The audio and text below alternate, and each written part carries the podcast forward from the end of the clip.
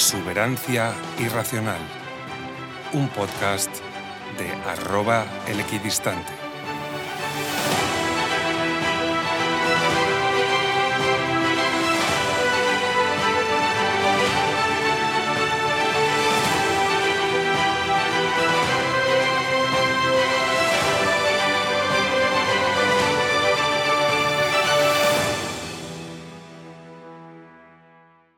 Bienvenidos a un nuevo episodio de Exuberancia Irracional, el podcast en el que te contamos historias de empresas, hablamos de política y te explicamos nociones básicas de inversión y bolsa.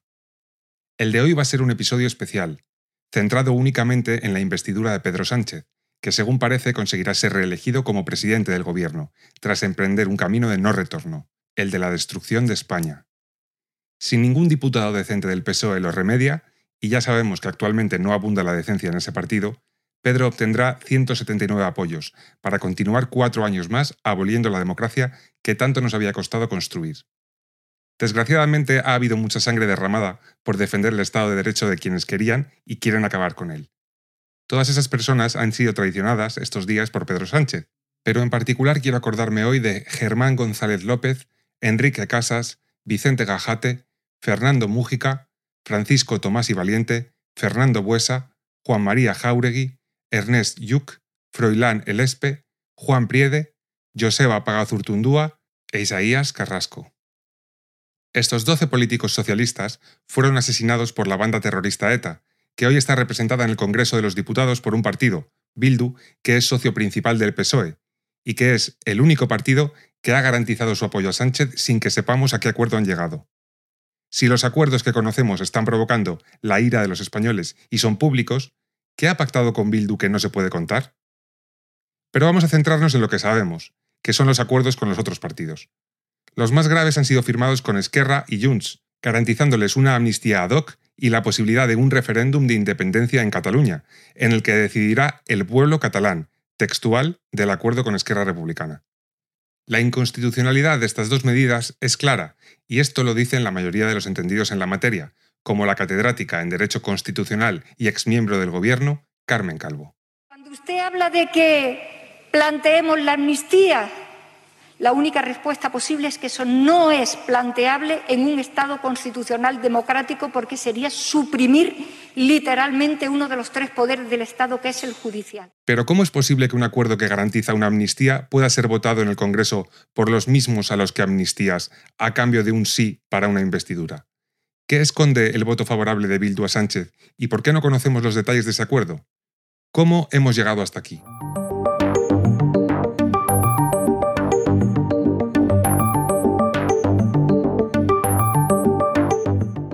Muchos españoles pensábamos que el peor presidente de nuestra historia iba a ser José Luis Rodríguez Zapatero.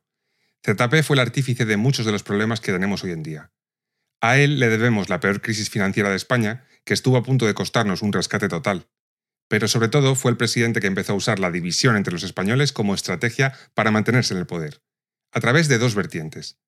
El uso de la memoria histórica como arma política y alimentando los nacionalismos territoriales. Zapatero se vanagloria de haber acabado con ETA, aunque cualquiera que conozca medianamente el tema sabrá que la banda terrorista estaba completamente asfixiada por las fuerzas de seguridad del Estado y no tenía mucha más opción que renunciar a la violencia.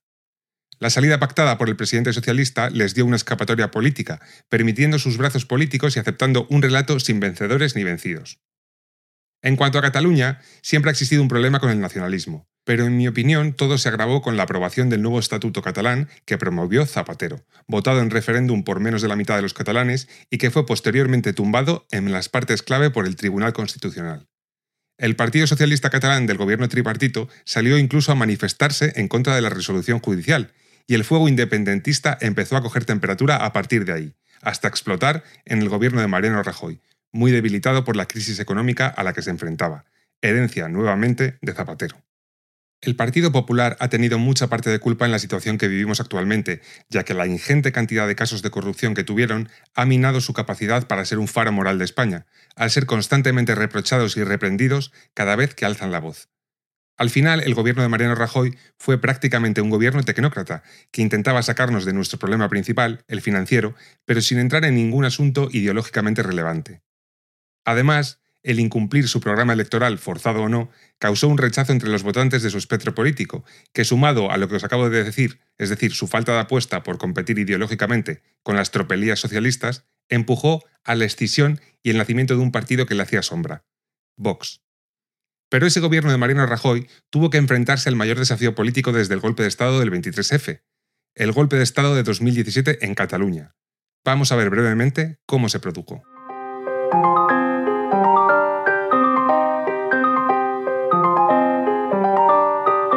En el año 2012, el Parlamento catalán aprobó una resolución para un referéndum en Cataluña. Un año después, en 2013, aprobaron la Declaración de Soberanía y Derecho a Decidir del Pueblo de Cataluña. Y finalmente la consulta independentista del 9 de noviembre de 2014, tras votar el PSC a favor de la ley de consultas. Esta ley y la convocatoria del referéndum del 9N fueron suspendidas cautelarmente por el Tribunal Constitucional tras presentar al Gobierno sendos recursos. Pese a todo, la consulta del 9N se celebró. Participaron 2.300.000 catalanes, resultando ganadora la opción de que Cataluña fuera un Estado independiente con un 81% de los votos. Como no podía ser de otra manera, aunque no entiendo que permitieran la celebración, este referéndum fue declarado inconstitucional y no válido. Artur Mas, presidente de Cataluña y máximo responsable de la consulta, fue únicamente condenado a un año de inhabilitación y a pagar 4,9 millones de euros. Tengo la sensación de que el independentismo vio que salía muy barato saltarse la Constitución y que era muy fácil organizar un referéndum, y aquello les dio alas para continuar. Se convocaron unas elecciones plebiscitarias, en las que ganó la coalición independentista Junts pel Sí con amplia mayoría, esta victoria electoral reforzó, según ellos, su legitimación para seguir por el camino que habían tomado, el de no respeto a las vías constitucionalmente legales. Durante esa legislatura intentaron crear la Hacienda catalana propia. También aprobaron una moción reivindicando la validez del referéndum del 9N. El Parlamento catalán además creó una comisión de estudio del proceso constituyente y posteriormente una resolución para instar al gobierno catalán a convocar un referéndum antes de septiembre de 2017. Ese mes de septiembre, y tras los atentados yihadistas de agosto en Cataluña, que fueron capitalizados políticamente por el gobierno catalán, aprobaron la ley del referéndum y las leyes de desconexión con el Estado español, la llamada Ley de Transitoriedad. Ambas fueron suspendidas esta vez sí cautelarmente por el Tribunal Constitucional. La Generalidad siguió adelante con el proceso y haciendo campaña a favor, pero el 20 de septiembre la Guardia Civil inició la llamada Operación Anubis para detener el referéndum se detuvo a 14 personas, entre ellas a Josep María Llobé, secretario de la vicepresidencia, y al secretario de Hacienda Josep Luis Salvador. Los agentes y la secretaria judicial fueron rodeados por manifestantes violentos que destrozaron los coches de la Guardia Civil y los retuvieron durante 19 horas, teniendo que huir por el tejado a través de un edificio adyacente, ante la pasividad de los Mossos. Finalmente, y como todos sabemos, el referéndum se celebró el 1 de octubre de 2017, pese a estar suspendido por el Tribunal Constitucional. Todos recordamos las imágenes de la policía entrando en los colegios electorales para cumplir con su deber de impedir el referéndum, siendo agredidos por los independentistas. Incluso hubo tensión en multitud de ocasiones entre la policía y los Mossos. La propaganda independentista para desacreditar la actuación de los cuerpos de seguridad llevó incluso a presentar denuncias de falsas agresiones. Desde aquí mi reconocimiento a todos los policías y guardias civiles que fueron maltratados y alojados en condiciones deplorables en el barco Piolín o hacinados en los cuarteles, para después ser acusados de violentos por hacer su trabajo. Pese a todos los problemas en la votación, la Generalidad presentó los resultados. 90% a favor de la independencia, con una participación levemente inferior a la del 9N. Después ya sabemos lo que ocurrió.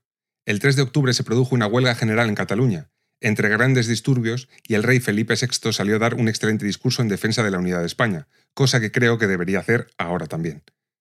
Múltiples empresas, entre ellas CaixaBank, eh, por ser la más representativa, se trasladaron esos días fuera de Cataluña, por la incertidumbre sobre el futuro. El 10 de octubre de 2017, Carles Puigdemont, presidente de la Generalidad, declaró la independencia de Cataluña, durante unos segundos. La suspendió inmediatamente para entablar una negociación con el Estado español. Tras solicitar al gobierno una aclaración de si había declarado la independencia o no, sin obtener respuesta, el 27 de octubre se aprobó en el Senado la aplicación del artículo 155, por el cual se intervenía el Gobierno de la Generalidad por el Gobierno central. Señorías, votamos a continuación la propuesta presentada por la Comisión Conjunta de las Comisiones General de Comunidades Autónomas y Constitucional en relación con el requerimiento del Gobierno al Senado de aprobación de las medidas a las que se refiere el artículo 155 de la Constitución. Su aprobación se requiere la mayoría absoluta de la Cámara. Comienza la votación. Señorías, el resultado de la votación es presentes 262, votos emitidos 262, sí 214, no 47, abstenciones 1. Por lo tanto, queda aprobada la propuesta en relación con el requerimiento del Gobierno al Senado de aprobación de las medidas a las que se refiere el artículo 155 de la Constitución. Cabe remarcar que el PSOE en esta ocasión votó a favor de la aplicación del artículo 155. ¿Quién les ha visto y quién los ve ahora? Carles Puigdemont huyó, las malas lenguas dicen que en el maletero de un coche, a Bruselas, junto a otros consejeros del gobierno catalán, mientras los que se quedaban eran detenidos y trasladados a prisión de manera provisional. Posteriormente se produjo el juicio del proceso, en el que resultaron condenados por sedición y malversación con pena de prisión e inhabilitación. Mientras tanto, en Bruselas, Puigdemont reaparecía iniciando un periodo en el que acabó como eurodiputado. Tanto Alemania como Bélgica se negaron a cumplir la euroorden para la detención de Puigdemont. Parecía que el Estado democrático desactivaba el golpe de Estado en Cataluña, pero en una decisión para mí totalmente errónea, el gobierno de Mariano Rajoy convocaba elecciones en Cataluña el 21 de diciembre de 2017, que ganaron los partidos independentistas otra vez. Creo que la convocatoria electoral fue demasiado pronto, y no se hizo nada con el aparato de propaganda catalana, es decir, la televisión autonómica TV3 y las radios como RACU.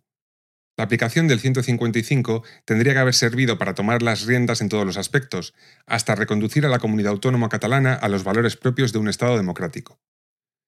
Habría que haber cerrado todos los medios usados como altavoces por el independentismo, todas las estructuras creadas para ello como las asociaciones ANC y Omnium, las embajadas catalanas y una intervención completa del sistema educativo para impedir el adoctrinamiento y el fin de políticas de supresión de los símbolos nacionales, principalmente la lengua.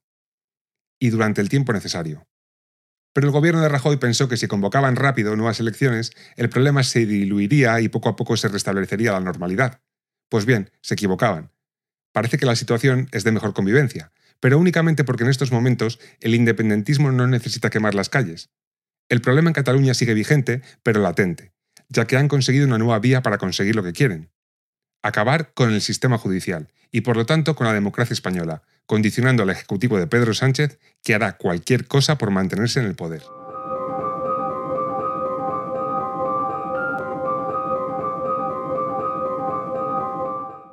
Lo que es cierto es que no podríamos haber llegado hasta este punto sin una figura clave en la política española, Pedro Sánchez Pérez Castejón. Se licenció en Económicas en 1995 en el Real Centro Universitario María Cristina del Escorial. Sí, aunque adscrito a la Complutense es un centro privado, y esta es otra de las habituales incoherencias de los socialistas, que en su mayoría acaban acudiendo a centros privados aunque dicen defender la educación pública. Su currículum dice que es doctor por la Universidad Camilo José Cela, pero seguro que todos os acordáis de su famosa tesis, presuntamente escrita por un equipo formado por esbirros de Miguel Sebastián, exministro de Industria con Zapatero. Pedro Sánchez se afilió al PSOE en 1993, antes de acabar la carrera. Es hijo de una funcionaria de la Seguridad Social llamada Magdalena y de Pedro, un economista que ocupó la gerencia del INAEM y un cargo de responsable en el Ministerio de Agricultura, además de diferentes cargos en pequeñas empresas. Pedro Senior es un veterano militante del PSOE, que construyó una familia que vivió de manera acomodada en Madrid, en la calle entonces conocida como Comandante Zorita, que está en los alrededores de nuevos ministerios. Siempre le preocupó darles una buena educación a sus hijos, Pedro y David, que es el hermano pequeño de Pedro. Primero acudieron al Colegio Santa Cristina de Chamartín, que cerró pero que era un conocido centro privado, para luego estudiar en el Instituto Ramiro de Maeztu, ubicado en la calle Serrano, epicentro del lujoso barrio del Viso. Sus vacaciones solían ser en diferentes puntos de Mallorca, principalmente en Campicafort, donde Pedro era un chico muy guapo y rompía corazones cada verano. Hasta aquí podría ser la historia de cualquier madrileño de familia acomodada que ha tenido una vida relativamente sencilla y una infancia tranquila. Aunque como vemos, es bastante significativo observar cómo lo de cabalgar contradicciones viene de familia. ¿De dónde vendrá la ambición desmedida y la falta de principios que ha demostrado en su vida adulta? Vamos a repasar brevemente su carrera política. Tras realizar un máster en Política Económica de la Unión Europea y un programa de liderazgo en el IES, seguimos con otra institución privada, entró a trabajar de asesor de la eurodiputada socialista Bárbara Durkop, junto a Óscar López, y más tarde fue asesor de Carlos Westendorp, otro alto cargo socialista que ha pasado por innumerables puestos. Óscar López y Antonio Hernando formaron la pandilla en su ascenso dentro del partido. Estos eran muy próximos a José Pepiño Blanco, Quizás aquí tengamos un primer indicio de, de, dónde aprendió Pedro las malas artes que demuestra, ya que Pepiño ha estado envuelto en continuas polémicas y casos como la Operación Campeón, que le han llevado ante los tribunales, aunque siendo exculpado finalmente. Actualmente tiene una consultora llamada Acento Public Affairs, fundada junto a Antonio Hernando, que se dedica a hacer lobby y que emplea o ha empleado a exaltos cargos socialistas como Elena Valenciano o el exministro de Trabajo Valeriano Gómez. También emplea a exaltos cargos del PP, como Alfonso Alonso, exministro de Sanidad, eh, cargos de Esquerra o cargos de Podemos, para tener cubierto todo el espectro político de influencia. Esta consultora es la líder del mercado, obteniendo en 2022 un beneficio de un millón de euros. Antonio Hernando dejó la compañía y saltó de Acento Public Affairs directamente al gabinete de presidencia de Sánchez. Todo muy normal. Pero volvamos a Pedro Sánchez. En 2003 le sitúan como número 23 en las listas municipales de Madrid, a pesar de que Blanco intentó que lo colocasen más arriba. No salió elegido, pero la lista corrió y en 2004 consiguió su acta de concejal. Como nota curiosa, la renuncia que provocó su entrada fue la de Elena Arnedo, la primera esposa de Miguel Boyer, del que hablamos en el episodio de Rumasa, que recomiendo que escuchéis si todavía no lo habéis hecho. Trinidad Jiménez vio su potencial y Pedro se convirtió en una pieza fundamental en su equipo. Posteriormente fue nombrado como miembro de la Asamblea de la malograda Caja Madrid, siendo conocedor y partícipe de primera mano de todas las decisiones que se tomaron en aquella caja. En paralelo, trabajaba para Blanco ayudando a Emilio Pérez Touriño a alcanzar la presidencia de la Junta de Galicia. Trinidad casó a Pedro con su mujer Begoña en 2006 y tiene dos hijas, Ainhoa y Carlota. Begoña Gómez se merecería un capítulo aparte, pero lo dejaremos en que era una ambiciosa joven que estudió marketing en ESIC, otra universidad privada, como no, y posteriormente hizo un máster en Administración de Empresas para acabar trabajando en diferentes ONGs, empresas, hasta que Sánchez llegó a la presidencia. Su familia siempre tuvo una economía más que solvente, ya que su padre, Sabiniano Gómez, era presuntamente dueño de diversos negocios relacionados con el sexo, prostíbulos y saunas gay. Pero no me quiero entretener en Begoña, que ya tendremos tiempo de hablar de ella en otro capítulo.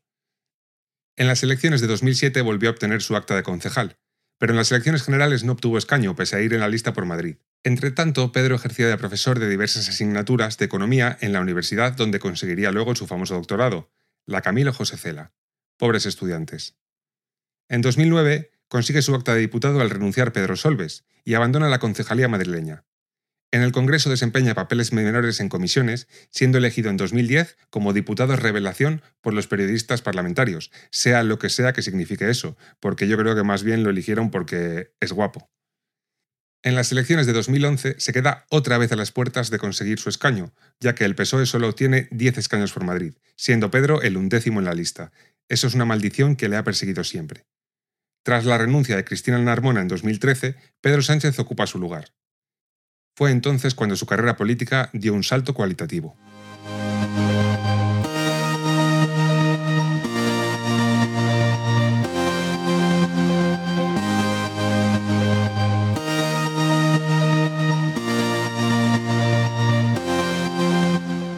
Los pesos pesados socialistas de entonces pensaron que, tal y como habían hecho con Zapatero, eh, Pedro, un desconocido, podía optar a la Secretaría General para ocupar el puesto de Alfredo Pérez Rubalcaba. Fue apoyado por el aparato, entre ellos Ramón Jauregui, Elena Valenciano, Miguel Sebastián y, como no, por José Blanco.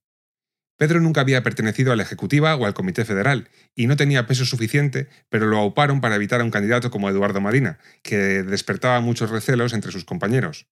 De Pérez Tapias, el tercero en discordia, eh, no hablo porque es irrelevante. Pedro fue elegido con el 49% de los votos, y ya como secretario general empezó una gira mediática para darse a conocer e intentar recuperar a los desencantados que se estaban yendo a un partido con mucho tirón a raíz del 15M, Podemos. Sus malas formas y sus guiños autocráticos quedaron ya patentes cuando destituyó a Tomás Gómez, salpicado por el caso de Tranvía de Parla, para poner una gestora presidida por Rafael Simancas en la Federación Socialista Madrileña, Sánchez cambió la cerradura de su despacho, dejando a Tomás Gómez, que se enteraba en pleno directo en la televisión, incluso sin sus pertenencias personales. Vamos a oírlo. Sara Martín, nos cuentan que alguien se ha presentado allí y que ha cambiado la cerradura del despacho de Tomás Gómez para que no pueda entrar cuando llegue. ¿Lo confirmamos? sí, Sí, nos acaban de confirmar, nos acaban de contar que esta mañana han cambiado ya las cerraduras del despacho de Tomás Gómez. Han acudido unos cerrajeros a Callao y han cambiado todas las cerraduras. Mm, señor Gómez, que a lo mejor llega usted y no va a poder entrar, que le han cambiado la cerradura. Qué pena de mi partido, Dios mío. Eh, pues que me tenía unas motor Vespas que las tengo de colección, pues que me las pongan en una cajita. Pequeñitas, diga, pequeñitas, pequeñitas, pequeñitas, de, de colección. Las elecciones de 2015 supusieron el fin del bipartidismo. El Partido Popular ganaba con 123 escaños y el Partido Socialista quedaba segundo con 90 escaños, pero el primero perdía 60 escaños y el segundo conseguía su peor resultado histórico. El país se enfrentaba a un escenario nuevo en política, el de la ingobernabilidad. Pese al acuerdo con Ciudadanos que le brindó sus 40 escaños, la investidura de Pedro Sánchez fue rechazada. Y esto es digno de mención, puesto que solo hay que ver las palabras que le ha dedicado a Feijó estos días, teniendo el candidato del Partido Popular 137 escaños y siendo la primera fuerza en votos y en escaños. Me parece sorprendente que hasta incluso una líder del Partido Popular, antes de la investidura del señor Feijó, ya esté pidiendo elecciones generales. Pero vamos a ver. No, no, confían ni en su propio candidato, lo hacen evidente. Se desentiende por completo de su investidura y se concentra en, cual, en evitar cualquier otra. El tiempo no es de tal o cual candidato. El tiempo es de todos los españoles. También hay que mencionar que pactó con Ciudadanos, partido al que después acusaría de pertenecer a la ultraderecha, al trifachito, etc. Ciudadanos siempre que he tenido que elegir, siempre ha mirado a la derecha. Siempre. Siempre ha mirado al Partido Popular. En 2015 no. Pactó con usted. Claro, pero es que ese Ciudadanos nada tiene que ver con este Ciudadanos. Como veis, es una persona que tiene unos principios un poco raros, o que directamente no los tiene. Las elecciones se repitieron en 2016, y los españoles volvimos a las urnas obteniendo la victoria del Partido Popular otra vez, y perdiendo Sánchez otros cinco escaños, hasta los 85, el peor resultado de la historia del Partido Socialista tras el de las anteriores elecciones. La investidura seguía sin ser posible para ningún candidato, pese que en este caso Ciudadanos apoyó a Mariano Rajoy, que había aumentado su número de escaños notablemente, pasando de 121 a 137. Sánchez se enrocó en su famoso no es no, y empezó a coquetear con postulados que no gustaban mucho al aparato del PSOE, buscando un pacto con la ultraizquierda y los independentistas. Las alternativas eran la abstención para permitir un gobierno de Rajoy, o el no, que provocaría nuevas elecciones, las terceras consecutivas. El PSOE estaba dividido entre los pedristas que querían pactar y los críticos liderados por la presidenta de Andalucía, Susana Díaz, que querían abstenerse y permitir gobernar a Mariano Rajoy. Es curioso destacar que entonces entre los susanistas se encontraba Zapatero, otro especialista en cambios de opinión. Pedro quería llevar este acuerdo al Comité Federal, donde debía ser ratificado. Pero para evitar la votación, 17 miembros de la Ejecutiva Federal dimitieron, entre ellos Chimo Puig, el defenestrado Tomás Gómez y Emiliano García Paje. Curioso. Se produjo entonces un caos absoluto en el que la presidenta del Comité Federal y secretaria del PSOE de Sevilla, Verónica Pérez, llegó a decir esto. Pues mire, en este momento la única autoridad que existe en el PSOE es la presidenta del Comité Federal, que le guste o no a alguno, soy yo. Verónica Pérez entonces consultó al Comité de Ética y Garantías. Me paro aquí para decir que me encantan los nombres de fantasía que ponen en el PSOE, y yo me pregunto, ¿dónde estará hoy ese Comité de Ética y Garantías? Bueno, pues fue consultado por Verónica Pérez y se dividió en dos. Isabel Celá y Félix Bolaños, de un lado, a favor de Pedro, y María Jesús Montero, Inés Ayala y Wilfredo Jurado a favor de Susana. El comité finalmente dio por disuelta la Ejecutiva Federal y se propuso la creación de una gestora. El 1 de octubre de 2016 se celebró el famoso Comité Federal. Los susanistas querían aprobar la gestora y los pedristas, con Sánchez a la cabeza, decían que la ejecutiva presidida por él seguía siendo válida. Entre gritos e intentos de votación promovidos por Susana Díaz, Sánchez intentó forzar un voto secreto que fue abortado por su oposición, ya que la urna la colocó detrás de una cortina sin control alguno y sin censo. Los gritos de fraude y la tensión iban en aumento, e incluso Susana Díaz rompió a llorar al grito de Están matando al PSOE. Finalmente se votó a mano alzada la propuesta de un Congreso extraordinario que Pedro Sánchez perdió por 132 a 107 y que provocó su dimisión y la formación de la gestora con Javier Fernández al frente.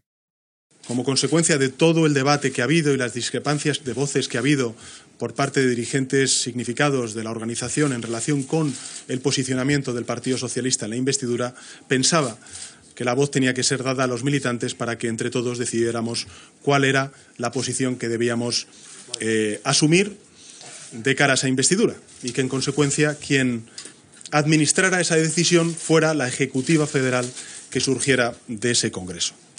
Bien, esta era la propuesta, ese era el significado político. Como saben ustedes, eh, lo que yo he defendido como secretario general y con lo que ha defendido la Comisión Ejecutiva eh, Federal ah, en funciones fue precisamente celebrar el Congreso, votar no a Mariano Rajoy, sostener ese no a Mariano Rajoy en el proceso de investidura e intentar formar un gobierno alternativo.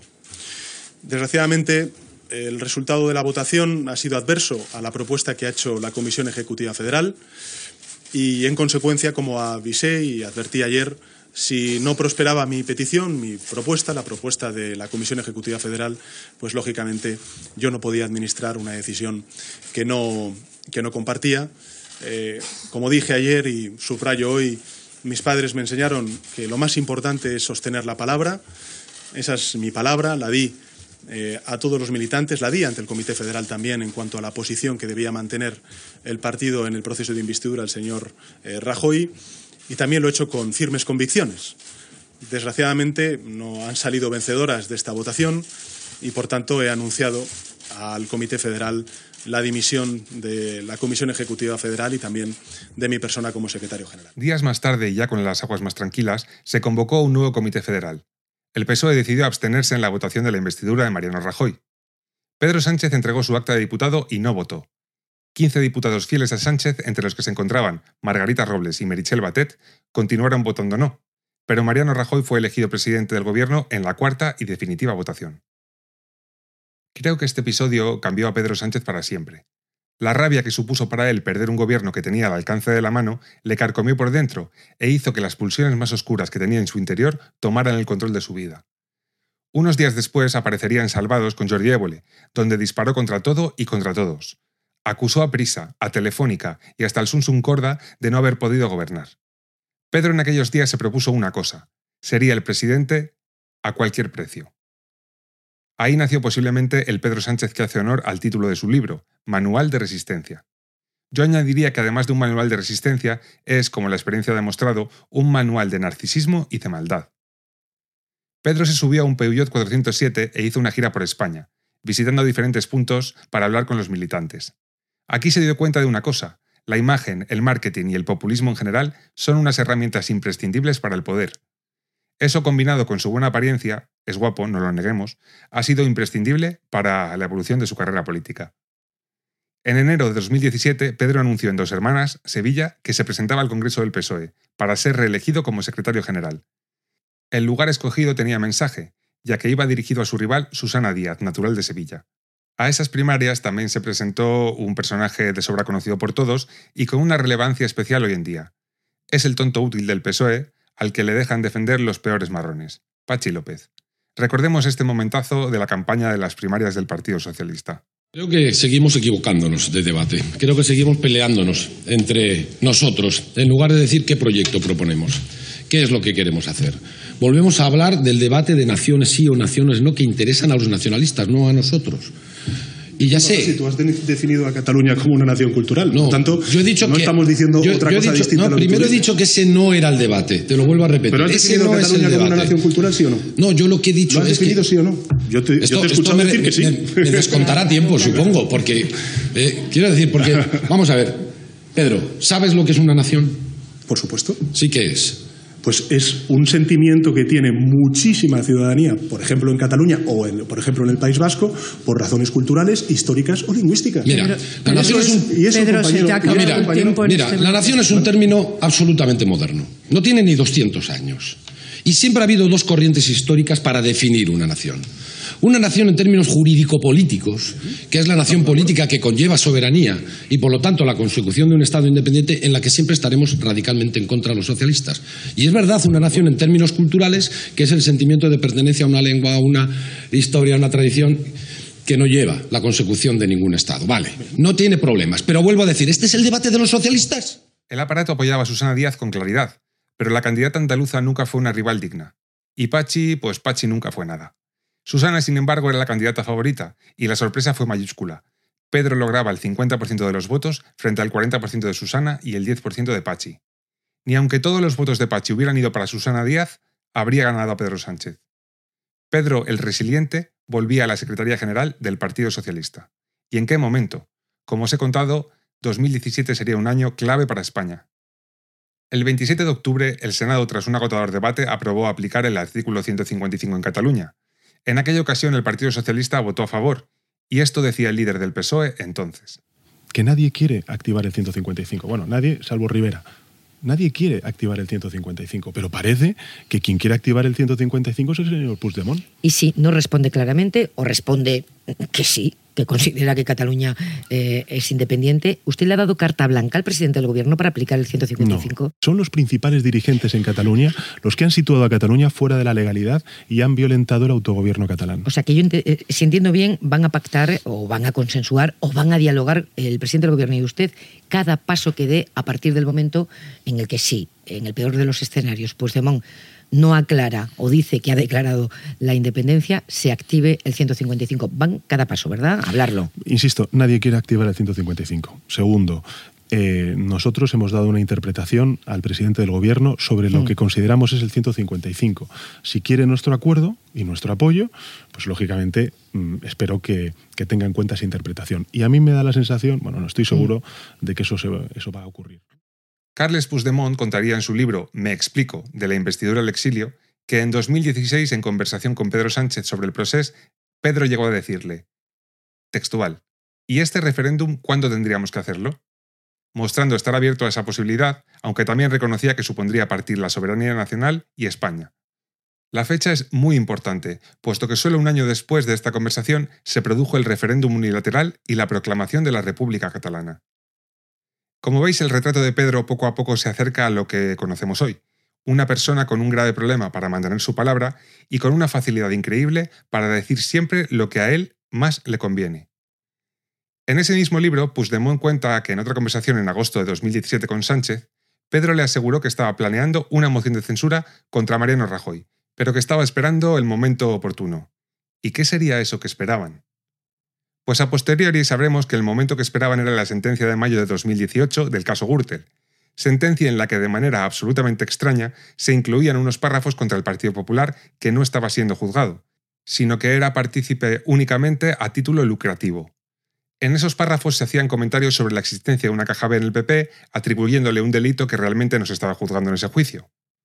El propio Tribunal Supremo dio la razón al PP en 2020, considerando esta sentencia de la Audiencia Nacional excesiva y expresiva de una técnica irregular, ya que se estaba condenando y atribuyendo al PP un delito sin acusación ni capacidad de defensa posible. Textualmente, la resolución del Tribunal Supremo decía, en definitiva, efectivamente no es dable afirmar que el Partido Popular delinquiera, cuando no ha sido enjuiciado por responsabilidad penal en este proceso. El juez que emitió la sentencia del caso Gürtel fue José Ricardo de Prada, de Jueces y Jueces para la Democracia, y conocido por sus afinidades hacia la izquierda. Y hasta aquí puedo leer, porque como diga lo que pienso, me cierran el podcast. Hoy que se habla tanto del lawfare, habría que empezar a mirar ciertas cosas que sí que han afectado realmente al curso de la historia política de nuestro país. Sobre esta mentira flagrante se cimentó la moción de censura de Pedro Sánchez de finales de mayo de 2018.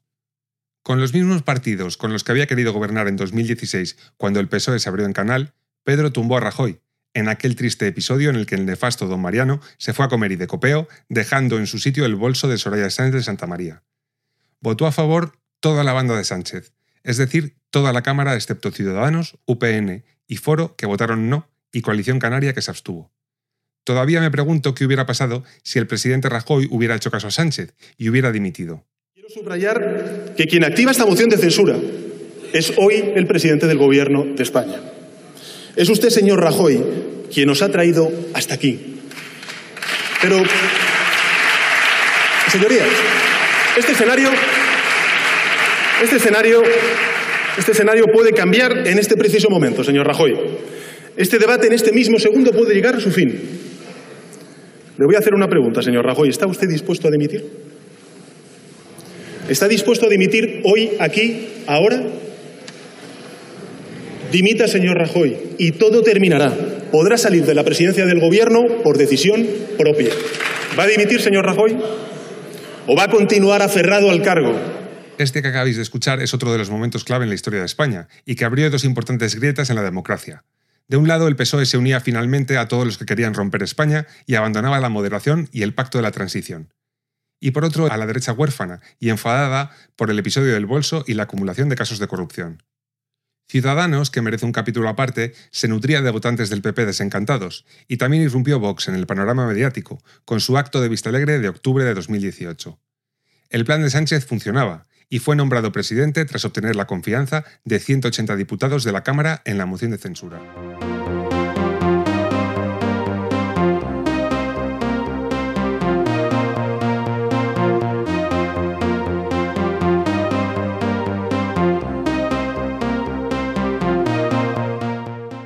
Sabemos que Pedro Sánchez es un mentiroso compulsivo y lo demostró una vez más porque en la moción de censura dijo que convocaría elecciones inmediatamente, pero no lo hizo. Volvió a mentir y estuvo más de un año y medio en el poder. Aunque había cesado en abril de 2019 tras las elecciones generales, estuvo nueve meses más como presidente en funciones. Las cosas en ese primer gobierno comenzaron mal. Nada más nombrar a sus ministros aparecieron los primeros problemas, y se produjo la dimisión de dos de ellos, Máximo Huerta por fraude fiscal y Carmen Montón por irregularidades en su máster en estudios de género. Las personas de máxima confianza de este gobierno fueron sobre todo su vicepresidenta, Carmen Calvo, y el ministro de Fomento, José Luis Ábalos. Pero sobre todo su omnipresente jefe de gabinete en esos momentos, Iván Redondo. En este gobierno ya estaban Nadia Calviño, eh, Grande Marlasca, María Jesús Montero y Teresa Rivera, por poner ejemplos. Pero una ministra que ejemplifica la falta de escrúpulos de Sánchez es Dolores Delgado, la íntima de Baltasar Garzón, cuyos audios en comidas con Villarejo fueron desvelados por la web moncloa.com y donde llamaba a Marlasca maricón, acusaba a personas del Supremo y la Fiscalía de estar con menores o decía que abrir prostíbulos era éxito garantizado. Tras la no aprobación de los presupuestos generales del Estado por sus socios independentistas, Sánchez convocaría elecciones para abril de 2019. Los socialistas entonces adujeron que para aprobar esos presupuestos, Esquerra Republicana y PDCAT exigían el derecho de autodeterminación y la injerencia política en procesos judiciales abiertos a raíz del 1O. Yo soy la portavoz del Grupo Socialista y, como comprenderá, es eh, mi obligación hablar con todo el mundo. Lo que le puedo asegurar es que este partido nunca va a aceptar, nunca va a aceptar ni el derecho de autodeterminación, el falso derecho de autodeterminación, ni la injerencia en la justicia como elementos eh, de negociación. Con la Constitución no se negocia, con el Estado social eh, y de derecho no se negocia. Y como lo tenemos muy claro, eh, lamentablemente creo que los partidos independentistas van a votar en contra o van a votar, mejor dicho, a favor de esas enmiendas de totalidad. Les recuerdo que las han presentado ellos. Cualquiera que esté escuchando hoy no dará crédito a los motivos que aducía el Partido Socialista para convocar elecciones entonces, ya que hoy es todo lo contrario. Pero bueno, los españoles acudieron a las urnas el domingo 28 de abril, y en esta ocasión el PSOE ganó las elecciones con 123 diputados. El Partido Popular se hundía y obtenía 66 diputados, muy cerquita de Ciudadanos que obtenía 57 diputados. Podemos bajaba hasta los 33 y entraba una fuerza nueva en el Congreso por primera vez. Vox obtenía 24 diputados. Las posibilidades de gobernar pasaban por el pacto con Podemos y los independentistas y terroristas, o el pacto con Ciudadanos. Todo hacía pensar que el PSOE gobernaría con Ciudadanos, ya que en 2015 habían firmado un acuerdo para poder gobernar pese a que no recibió los apoyos suficientes. Pero Sánchez recibió un baño de realidad esa misma noche, y los militantes agolpados a las puertas de Ferraz para celebrar la victoria electoral cantaron Con Rivera no.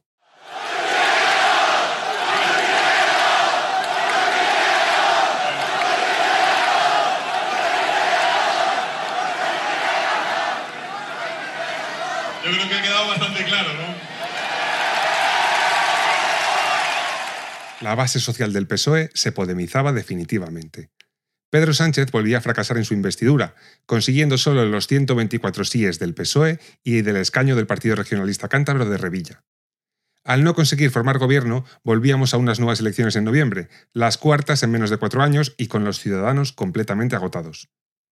Pedro Sánchez se pasó toda la campaña diciendo que no pactaría con Podemos, con los terroristas y con los independentistas, que no era aceptable y que por eso no había formado gobierno en la primera vez. Estoy diciendo que con Bildu no vamos a pactar. Si quieres lo digo cinco veces o veinte durante la entrevista. Con Bildu no vamos a pactar. Con Bildu, se lo repito, no vamos a pactar. El Partido Socialista de Navarra y el Partido Socialista Obrero Español tenemos la misma posición.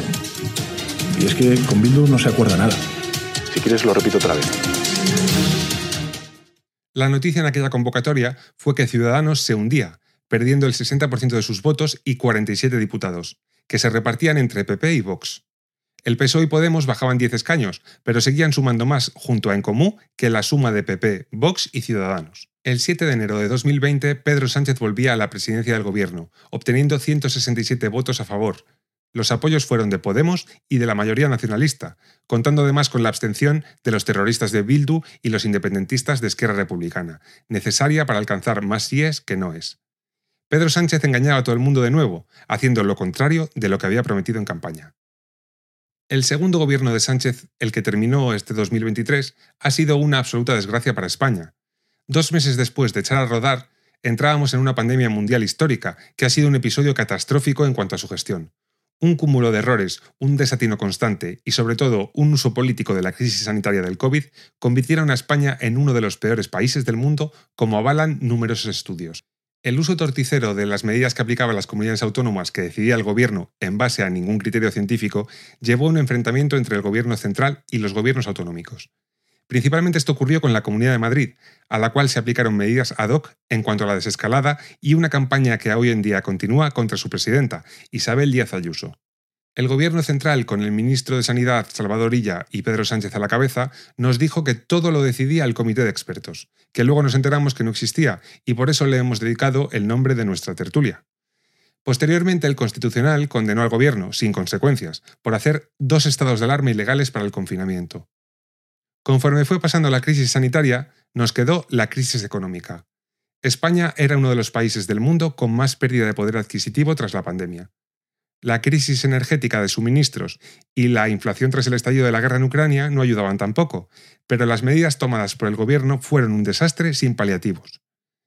A lo largo de esta legislatura, Pedro Sánchez ha hecho cosas que voy a proceder a relatar de manera resumida, porque son tantas que igual no tendría tiempo para explicarlas en cinco capítulos de este podcast. Para, según él, resolver el conflicto catalán, las medidas que ha adoptado han sido indultar a los políticos que han cometido sedición y malversación, y rebajar o directamente eliminar esos delitos del Código Penal. En cuanto al sistema judicial, la destrucción de la credibilidad del Tribunal Constitucional, colocando a miembros tan afines al Partido Socialista como Cándido Conde Pumpido, a su propio ministro de Justicia en esta legislatura, Juan Carlos Campo, y a un alto cargo de Moncloa que dependía de Pedro Sánchez, han hecho que el Tribunal Constitucional haya perdido toda legitimidad para decidir qué es constitucional y qué no, también se han quejado amargamente de que el PP no ha aceptado la reforma del Consejo General del Poder Judicial, cuando la encargada de convocarlo era la presidenta del Congreso, Merichel Batet, cosa que no ha hecho a lo largo de toda la legislatura. Además, el Partido Popular, al contrario de lo que dice el Partido Socialista, no tiene ninguna obligación constitucional de renovar el Consejo General del Poder Judicial. Hay que conseguir una mayoría en el Congreso de los Diputados, pero en ningún punto de la Constitución o de ninguna ley orgánica dice que el Partido Popular tenga que ser el que ofrece sus votos o que el segundo partido con más representación en la Cámara tenga que ser el que ofrece sus votos. Esto es absolutamente falso. El resto de instituciones y ministerios tampoco se han librado de Sánchez. Ha trucado todos y cada uno de los datos oficiales, desde el CIS de Tezanos, pasando por la Seguridad Social y Trabajo de Yolanda Díaz y Escriba, hasta los datos del INE, a cuyo director hicieron dimitir cuando no daba los datos de inflación que ellos deseaban. El uso opaco de los fondos europeos es otra de las cosas que va a perseguir a este gobierno, que no nos dice dónde está empleando esos fondos europeos. Además, la pésima gestión del ministro Marlasca y de José Luis Escriba de las fronteras y el flujo migratorio ha dejado episodios terribles como el de la valla de Melilla o la invasión que sufre Canarias. No me quiero olvidar de posiblemente lo más grave que ha hecho el Gobierno a lo largo de la legislatura, y es la aprobación de la ley de solo sí es sí, que luego se vio obligado a reformar con el apoyo del Partido Popular tras conseguir más de mil rebajas de pena a violadores y la liberación de más de 100. En el plano de la política internacional, tenemos el cambio de postura histórica sobre el Sáhara, tras el reconocimiento de un hackeo por parte de Marruecos al móvil del presidente. ¿Qué encontrarían en ese móvil? ¿Qué le debemos a Marruecos? Otro problema de política internacional ha sido la postura de la mitad del gobierno, la parte podemita, en cuanto a la posición en la guerra de Ucrania y en el conflicto de Oriente Medio, posicionándose tanto a favor de Rusia como a favor de los terroristas de Hamas, y apoyando a Palestina, acusando a Israel de ser genocida. El propio PSOE ha tenido también sus escándalos en esta legislatura. No olvidemos el de Tito Berni con las putas y la coca y las fiestas en Ramsés y las maniobras que ha hecho el gobierno para evitar que los políticos condenados por los ERE, Griñán, un ejemplo, entren en prisión. Finalmente, en cuanto a la población general y las empresas, tenemos el empobrecimiento generalizado y la destrucción de la clase media, con una brutal subida de impuestos. Es verdad que te dice que han subido el SMI, pero el SMI afecta a un porcentaje muy pequeño de los trabajadores, y si la subida del SMI es a costa de freír impuestos al resto de la clase media de los trabajadores, eso se llama igualar por abajo, un gran clásico del comunismo. El dato de paro ya no significa nada, al haber convertido a los temporales en fijos. Seguimos siendo líderes en paro juvenil en Europa y líderes en paro total. Se ha producido un aumento del 45% de las bajas laborales, aumentan los ocupados en 700.000 personas, pero las personas que están en baja laboral aumentan en 633.000. Esto es algo inaudito y que en cada EPA no me canso de recalcar. También se ha producido una demonización constante de cualquier empresa y empresario, provocando que España sea un país donde tener un negocio sea casi misión imposible. Notable fue el caso de Ferrovial, que se fue a Países Bajos y será el primero de los que vendrán. Podría continuar durante horas, porque salimos casi a una tropelía diaria, o a una declaración vergonzosa. El caso de Yolanda Díaz, vicepresidenta heredera de Pablo Iglesias, es terrible. Cada declaración que hace es una muestra absoluta de ignorancia y profundo desconocimiento de casi cualquier tema. Pero esto ha sido España en la última legislatura, un completo despropósito, que pese a todo no ha conseguido hundir a Pedro Sánchez parecía que España despertaba con las elecciones municipales, donde entre el PP y Vox recuperaron prácticamente todo el poder autonómico. Pedro Sánchez una vez más pillaba a todos desprevenidos y convocaba elecciones para el 23 de julio, en plenas vacaciones, provocando el caos que quería y necesitaba. Todo parecía dispuesto para que el presidente actual perdiera las elecciones, pero una gestión desastrosa del periodo postelectoral por parte de PP y Vox acabó con ese sueño entraron en conflictos absurdos para la formación de gobiernos autonómicos y municipales, que no venían a cuento, como la retirada de banderas LGTBI y otros asuntos absolutamente irrelevantes por ser meramente estéticos, e hizo que el mensaje del miedo a la ultraderecha esta vez sí calara en el votante de izquierdas, que salió asustado a votar al candidato socialista. Mención especial merece la candidata popular María Guardiola, que en realidad debe ser una socialista infiltrada, ya que ella solita debió de hacer perder a su partido varios miles de votos. Con todo y con eso, Pedro Sánchez perdió ampliamente las elecciones contra Alberto Núñez Feijó, obteniendo 121 escaños frente a los 137 del candidato popular. Vox hacía lo propio con Sumar y también los superaba con suficiencia. Pero en una España con un sistema electoral que magnifica los votos minoritarios de partidos ultranacionalistas, racistas, independentistas y terroristas, los votos de un 6% del electorado condicionan los del resto. Feijo intentó ser elegido presidente, ya que le faltaban unos pocos escaños y el rey le otorgó la confianza. Ninguno de los 121 diputados socialistas, ninguno, tuvo la decencia de votar a favor de un proyecto para una España común, que además no contaba con Vox en el gobierno, cosa que era la mayor preocupación de la izquierda. Vox, en una decisión de altura, renunciaba a entrar en la coalición. Y así hemos llegado hasta hoy, Después de pasarse toda la campaña diciendo que no pactaría con los independentistas y que no les daría ni amnistía ni referéndum, Pedro Sánchez, que ya no es el resiliente, sino el traidor, ha vendido España para gobernar. Ha ido anunciando sus acuerdos con su banda, sí, la banda de Sánchez, de la que Albert Rivera nos previno un día en el Congreso con estas palabras. De su plan. Vamos a hablar del plan Sánchez y vamos a descifrar y explicarle a los españoles qué es el plan Sánchez. Miren, el plan Sánchez es un plan por el cual el señor Sánchez se quiere perpetuar en el poder, controlando la tele pública, las encuestas, criminalizando a los constitucionalistas y lavándole las imágenes a sus socios. Eso es el plan Sánchez. ¿Cómo está haciendo este plan el señor Sánchez? Muy sencillo. Se trata de criminalizar a todo el que no tenga el carnet del PSOE, se trata de estigmatizar a todos los constitucionalistas que hemos defendido la libertad, la igualdad y la Constitución durante muchos años y lavarle la imagen Otegui en la televisión pública y pactar con los separatistas la Diputación de Barcelona y quitarle el gobierno a Ciudadanos y a UPN en Navarra para pactarlo con Bildu con los nacionalistas. Ese es el plan. Y la pregunta es, ¿y con quién piensa llevar a cabo este plan, el plan Sánchez? Pues con su banda. Menuda banda. Con Otegui brindando, con los nacionalistas en Navarra, con los de MES en Baleares, con los nacionalistas en la Comunidad Valenciana, con Podemos llevando la economía de España. Esos son sus socios de la banda. Tiene un plan y tiene una banda. Por tanto, es mucho más importante votar hoy en contra de ese plan que votar incluso de un gobierno Sánchez. Porque ese plan es un plan para una década. Le hemos pillado, señor Sánchez. Usted cuando llegó a la moción de censura no lo hizo por la corrupción. ¿Sabe por qué no lo hizo por la corrupción? Porque le voy a hacer una pregunta ahora que si me la contesta me callo. Si usted dice que el problema de la moción de censura fue un caso de corrupción del Partido Popular, ¿usted va a dimitir, usted va a dimitir si hay condena por los SERE al Partido Socialista? ¿Sí o no? ¿Va a dimitir? ¿Sí o no? Contésteme. Por eso hay que oponerse al plan Sánchez. Por cierto, homenajes a terroristas. Porque yo no quiero homenajes ni a Franco, ni a Maduro, ni a etarras. Y en este país se hacen homenajes a etarras, porque ustedes lo permiten, porque no hacen nada, porque sus socios del PNV en el País Vasco. No, no, a ustedes, no, qué vergüenza da ver esos homenajes, señor Sánchez. Porque, señor Sánchez, el lado correcto de la historia en este momento no es estar con Bildu, ni con Puigdemont, ni con Torra. Es estar con la Constitución y con la democracia. Muchas gracias. Esta premonición de Rivera incluso se ha quedado corta. Pedro ha pactado amnistiar a los delincuentes para que esos mismos delincuentes le voten en la investidura. Pedro ha mandado a Santos Cerdán a humillar a todos los españoles, a tener varias reuniones con Carles Puigdemont mientras el presidente en el exilio se ríe de todos nosotros.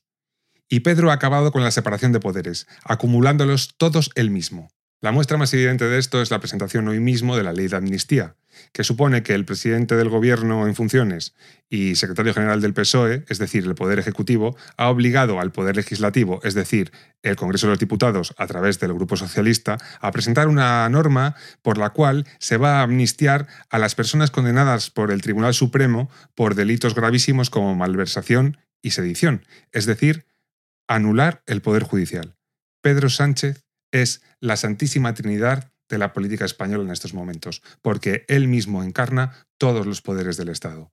Y esto haría llorar a Montesquieu y significa que tenemos una falta total de calidad democrática.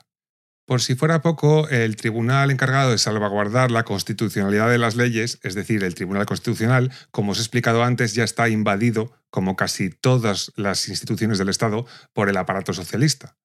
Con lo cual, uno se pregunta, ¿Qué solución tenemos los españoles ante esta atropelía sin igual que nos está llevando al fin de la democracia tal y como la conocemos? Pues ninguna. Y por eso los españoles llevamos ya varios eh, días seguidos, más de una semana, saliendo a manifestarnos frente a las sedes del Partido Socialista. Incluso este domingo ha habido masivas eh, concentraciones promovidas por el Partido Popular en todas las plazas de las capitales de provincia españolas. No queda más remedio que hacer esto, porque Pedro Sánchez nos ha mentido una y otra vez, y esta vez los españoles no nos lo tragamos. Vamos a seguir saliendo a la calle como llevamos días haciendo, y no vamos a parar, no vamos a dejar dormir tranquilo a ni un solo cargo socialista, ni pasear por la calle, porque nuestra democracia es lo que más nos ha costado construir y conseguir. A todos los socialistas, simpatizantes, militantes y votantes que nos dicen que es que esto es la democracia y esto es lo que se ha votado, les recuerdo que ninguno de estos acuerdos y ninguna de estas medidas estaban en el programa del candidato Pedro Sánchez. Además, la democracia a veces comete errores, tal y como ocurrió en Alemania en 1933, cuando se votó por una mayoría en el Congreso las leyes habilitantes para Adolf Hitler, que a la postre derivaron en lo que todos conocemos hoy. En resumen, porque creemos en los acuerdos de la transición, porque creemos en la democracia y en el Estado de Derecho, porque no somos ultras, sino todo lo contrario, lo que queremos es la convivencia entre españoles y la igualdad entre españoles y vivir en paz y tranquilos, por todos estos motivos seguiremos saliendo a la calle el tiempo que haga falta y defendiendo nuestra Constitución, que desgraciadamente hoy se encuentra en su peor momento.